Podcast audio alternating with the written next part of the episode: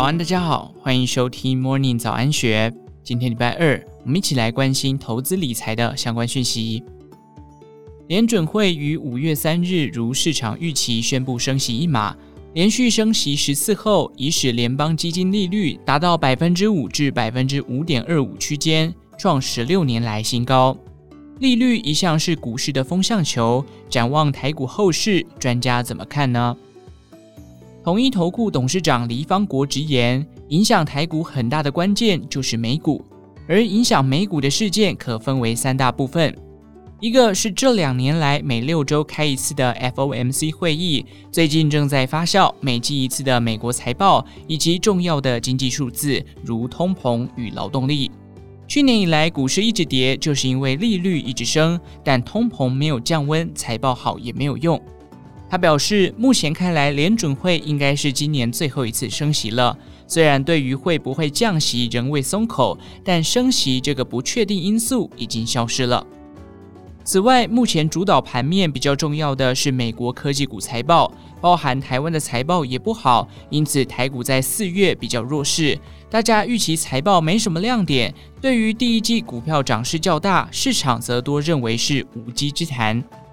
随着财报一一出炉，市场的目光从财报转向未来展望，因此财报出来后可以视为利空出尽或不确定因素的消失。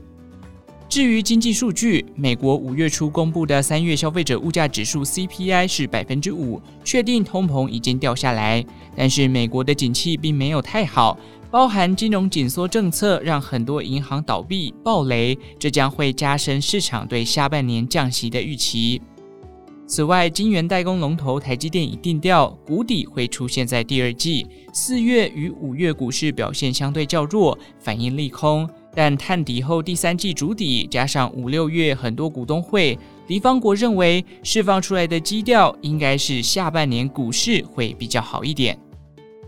总结来说，今年上半年很多影响股市的利空因素将随着联准会升息暂停、财报公布后慢慢消失。台积电也定调，下半年比现在好，明年比今年好，股市低点很可能就在第二季。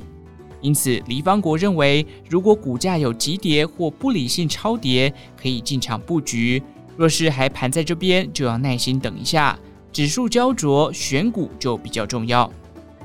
族群方面，黎方国认为电子股下半年较有机会，上半年仍是传产股与题材股的天下，包含了绿能、碳权、节能、重电等议题，强韧计划持续，以及新能源概念如太阳能等。值得留意的是，股东会则有殖利率题材，而一些已经确定落底、慢慢复苏的产业，包含记忆体、被动元件、面板等相关族群，也可以留意。他认为轻薄短小仍是选股的逻辑，因为指数空间不大，不要买大的龙头股，要买小型受惠股，反弹幅度也相对较高。侨光科技大学财务金融系助理教授郑听仪表示，美国联准会这次升息，后面升息的几率已非常小，而两年期公债殖利率已跌破百分之四。两年期公债殖利率除了与联邦利率亦步亦趋外，也是领先指标。因此，这次是最后一次升息的几率其实非常高。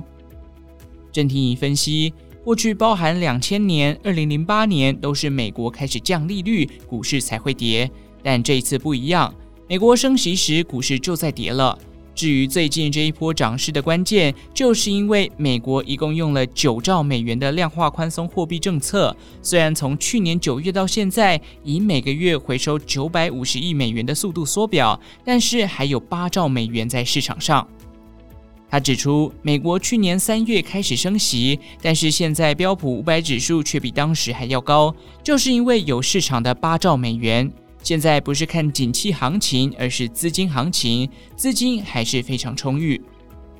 以上内容出自《金周刊》一三七七期，详细内容欢迎参考资讯栏下方的文章连结。最后，祝福您有个美好的一天，我们下次再见。